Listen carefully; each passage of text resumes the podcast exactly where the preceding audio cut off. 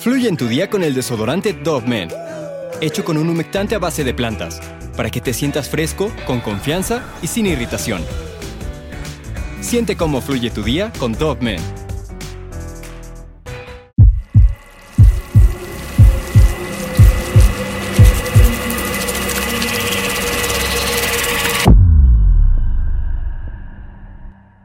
Lo único que quiero es ayudar a las personas que realmente sufren y no saben cómo salir del dolor. Esto es lo que estaba escrito en el apartado de biografía del usuario de Twitter, Hanging Pro, o en español, el profesional del ahorcamiento, acompañado de una imagen de perfil de un hombre con cicatrices en el cuello y las muñecas. Sin embargo, detrás de todo este teatro, de estas palabras y a la vez faramaya, se escondía Takahiro Shirashi, un matón en serie con una macabra y espeluznante idea. Durante meses en los que preparó todo con el más minucioso detalle, el japonés se dedicó a buscar jóvenes con tendencias a que se querían quitar la vida y lamentablemente Akari Suda, de 17 años, fue una de las víctimas. Takahiro Shirachi nació el 9 de octubre de 1990 en la localidad japonesa de Sama, en un pueblo llamado Kanagawa, todo esto al suroeste de Tokio. En su manzana, los vecinos y los amigos que lo conocieron desde temprana edad lo describieron como un pequeño tranquilo y bastante sociable.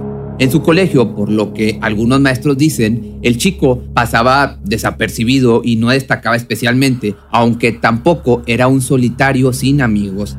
Entrando a la adolescencia, uno de los pasatiempos favoritos del japonés fue practicar métodos de asfixia, como si se tratasen de juegos simplemente por diversión. Lo que se sabe es que varios de sus compañeros de escuela se reunían en casa de alguien y comenzaban una ronda de asfixia en la que el que aguantase más tiempo la respiración sin perder el conocimiento pues ganaba.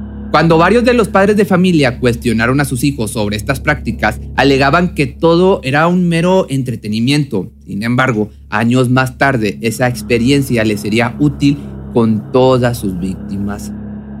Luego de graduarse de la escuela secundaria en el año 2009, el Nippon comenzó a trabajar en una tienda de conveniencia, después en una sala de máquinas pachinko, en Occidente se conocen como máquinas de pimple, e incluso fue pues como una especie de cazatalentos de mujeres para clubs alterne y sex shop. La labor del joven, y es por eso que te digo, te hago así, era atraer a las chicas a estos locales de mala muerte y una vez dentro, ser engañadas para hacerlas ejercer el trabajo más antiguo del mundo.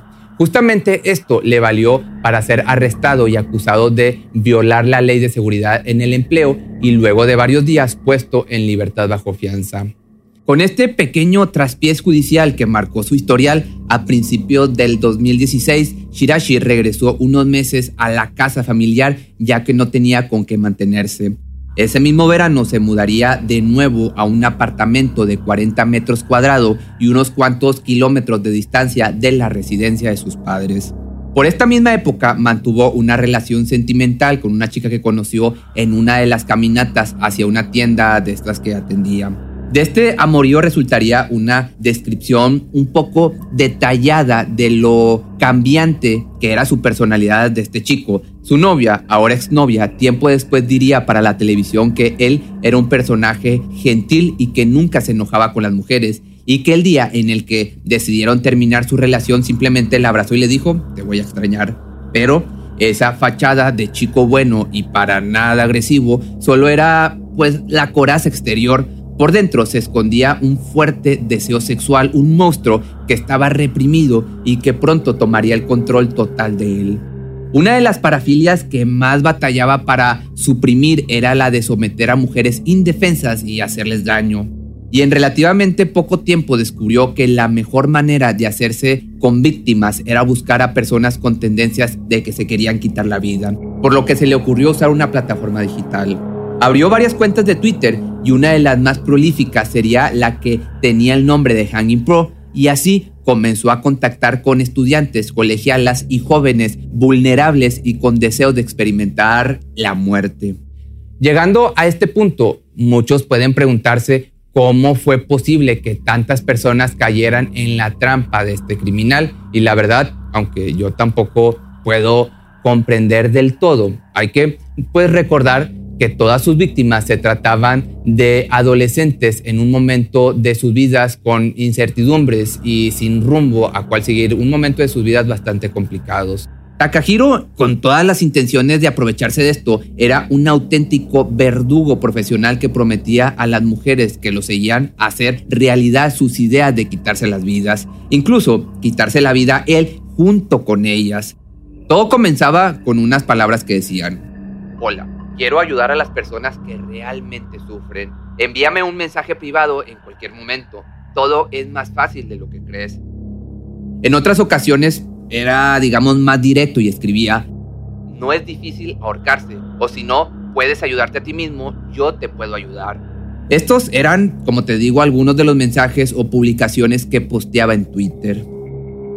Con esta información tal vez sea necesario explicar un poco cómo funciona esta plataforma y más si eres viejo como yo. Un hashtag es una etiqueta que cualquier usuario de la red social puede añadir a sus mensajes y que además permite ver otros mensajes que la contengan. En este caso, pues solo basta utilizar palabras claves como suicidio y ahorcar para encontrarse a cientos de internautas con los mismos fines.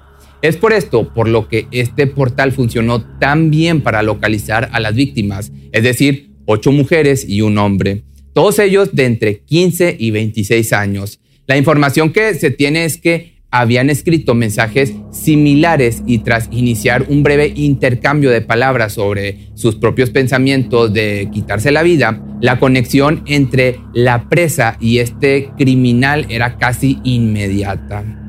Luego de citar a los desafortunados a su departamento, seguía una serie de pasos en los que quedaba más que claro que lo tenía todo bastante bien planeado. Así, la primera víctima fue Mizuki Miura, de 21 años, a la que conoció en los primeros días de agosto. Al principio le aconsejó que pensara las cosas dos veces y que podía vivir con él en su nuevo departamento como medida de prevención. Le cobró por adelantado 4 mil dólares en concepto de alquiler y fianza y ella pues aceptó sin dudarlo. Con un poco de inseguridad y con sus demonios saliendo a flote, este criminal creyó que la chica terminaría por dejarlo a los pocos días, por lo que tomó la decisión de quitarle la vida y quedarse con todo el dinero obviamente que tenía, además de con el depósito. De acuerdo con las fuentes oficiales de la reconstrucción de los hechos, Takahiro primero le cortó la respiración hasta que se desmayó, luego abusó de ella y finalmente la colgó del cuello con una soga hasta que pues falleció. Acto seguido la descolgó y permaneció unas cuantas horas reflexionando sobre lo que había hecho. Luego buscó en varios foros de internet cómo hacer el cuerpo en pedacitos. Al encontrar la información que necesitaba, salió a la calle a comprar herramientas, tales como cuchillos de diferentes denominaciones, además de una sierra circular, utensilio que manejaría para, pues como te digo, hacer en partes el cuerpo. El joven tiró algunas de las partes a la basura y guardó otras en una nevera portátil, que después cubrió con arena de gato para, pues de cierta manera, enmascarar el fuerte olor de la sangre y de, pues de muerto.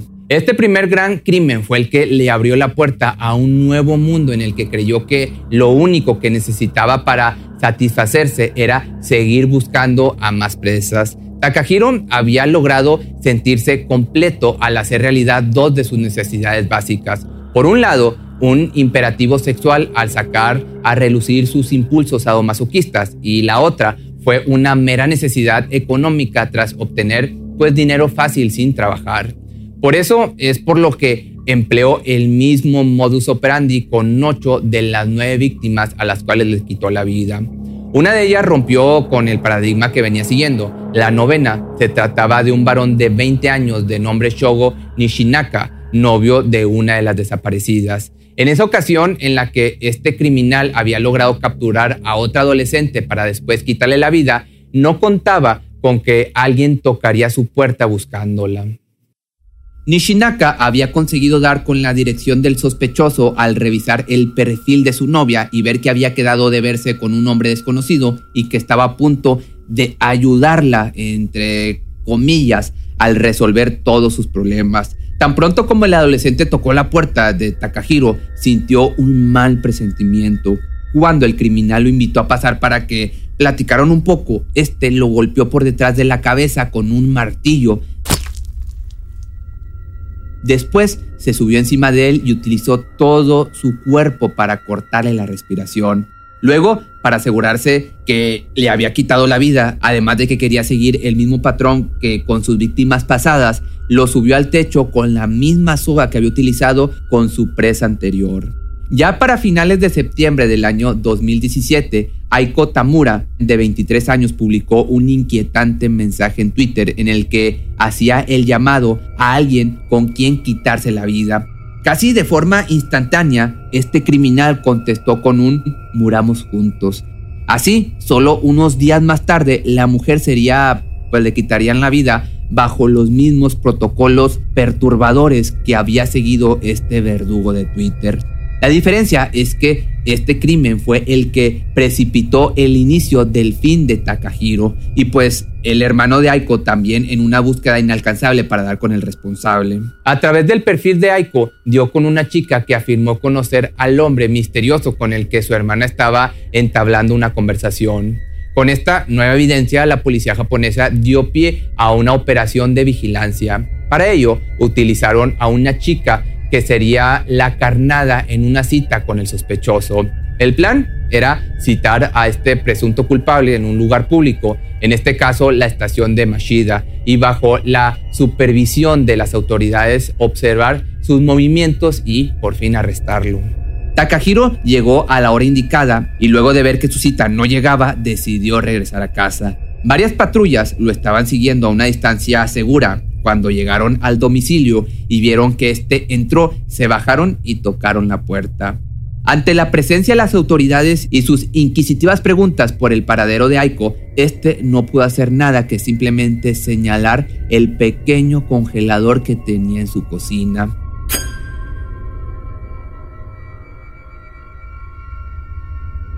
Los patrulleros caminaron hasta la diminuta cocina y con un poco de nerviosismo abrieron la nevera.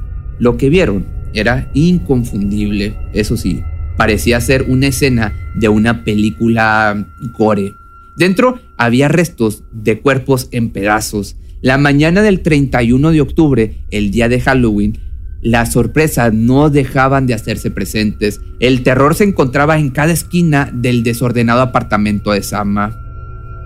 En el tiempo en el que los registros se realizaron, la policía logró dar con nueve cuerpos hechos en pedazos, que estos pedazos de huesos y órganos estaban por todos lados, además de las armas o, dicho de otra manera, herramientas, como eran tijeras, cuchillos de carniceros, sierras y hasta picayelos cubiertos, pues, iba a decir de rojo, pero pues de sangre. Y sí, el olor del lugar era sacado, se puede decir, del mismísimo infierno. Imagínate, sangre coagulada, heces y carne podrida era lo que inundaba el complejo departamental. Y a pesar de esto, los vecinos jamás creyeron que ahí se había cometido uno de las peores carnicerías que Japón haya visto. El día de su detención, este criminal de Twitter no dudó en confesar el motivo de sus crímenes a los detectives. Lo hice para abusar de las mujeres y robarles dinero. Agregó también por dónde las contactó y cuándo llevó a cabo estos crímenes. Hubo personas a las que les quité la vida sin saber sus nombres. Los terminé a todos el día que los conocí. Cuando le preguntaron el por qué jamás se deshizo de los cuerpos, este respondió que tenía miedo a ser atrapado y que creyó que lo mejor sería mantener la evidencia. Incluso se sinceró y comentó que la primera vez que quiso pues hacer en pedazos a alguien le llevó tres días, pero que a partir de la segunda solo se demoró un día.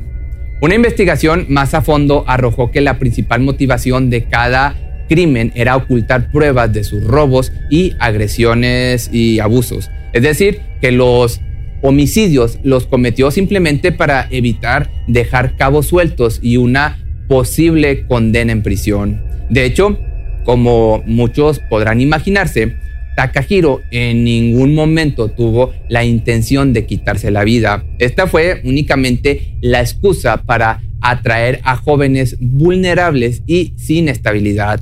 Pero definitivamente lo más triste es que en realidad ninguna de las víctimas quería pues perder la vida, solo se trataba de adolescentes que necesitaban de un poco de ayuda o de alguien con quien platicar, alguien que sintiera lo mismo que ellos. Y lamentablemente esta oportunidad fue aprovechada por este criminal, por este sujeto tan horrible.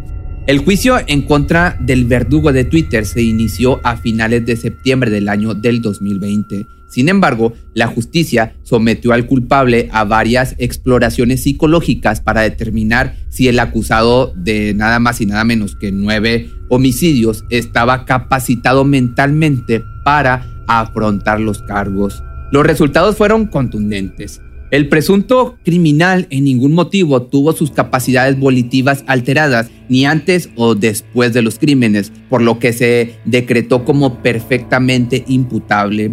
Los siguientes 77 días en los que tomaron partido los juicios, el Tribunal de Tokio, a petición de los familiares de las víctimas, resguardó la identidad de los afectados y solo se referían a ellos con letras consecutivas de la A a la I.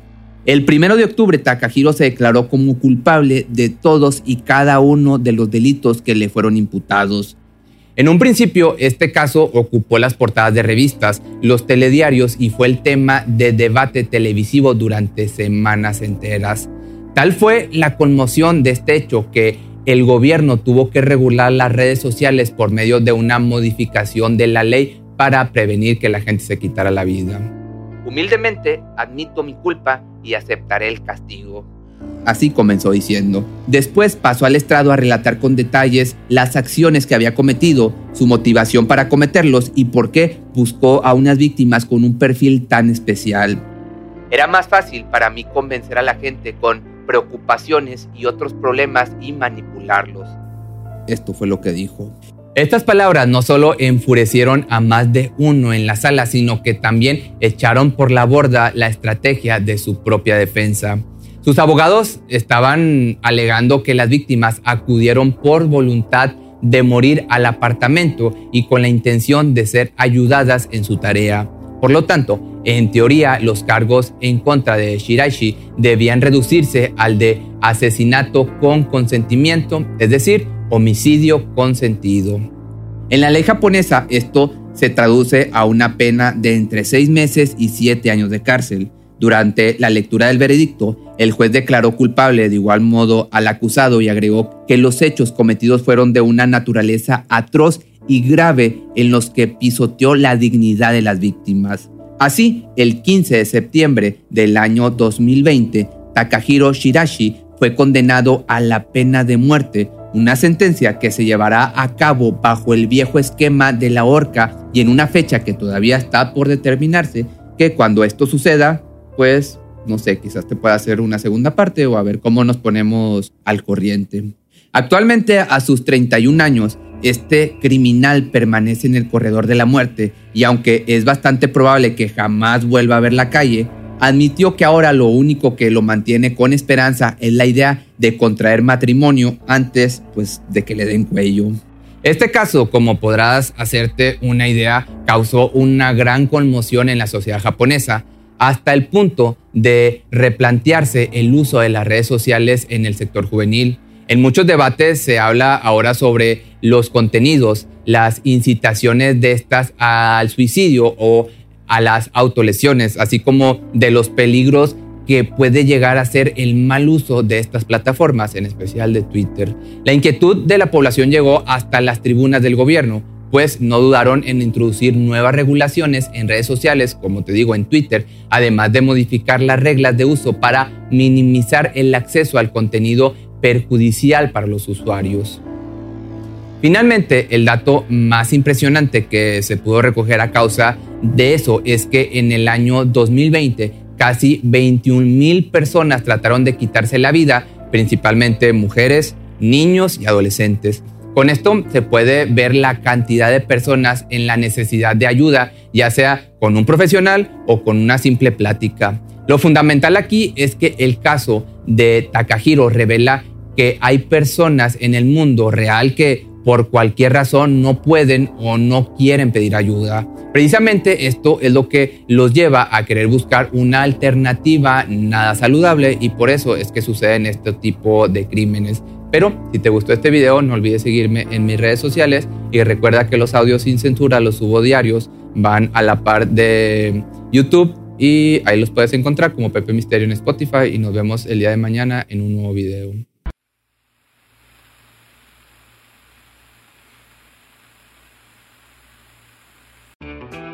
Fluye en tu día con el desodorante Dove Men, hecho con un humectante a base de plantas, para que te sientas fresco, con confianza y sin irritación.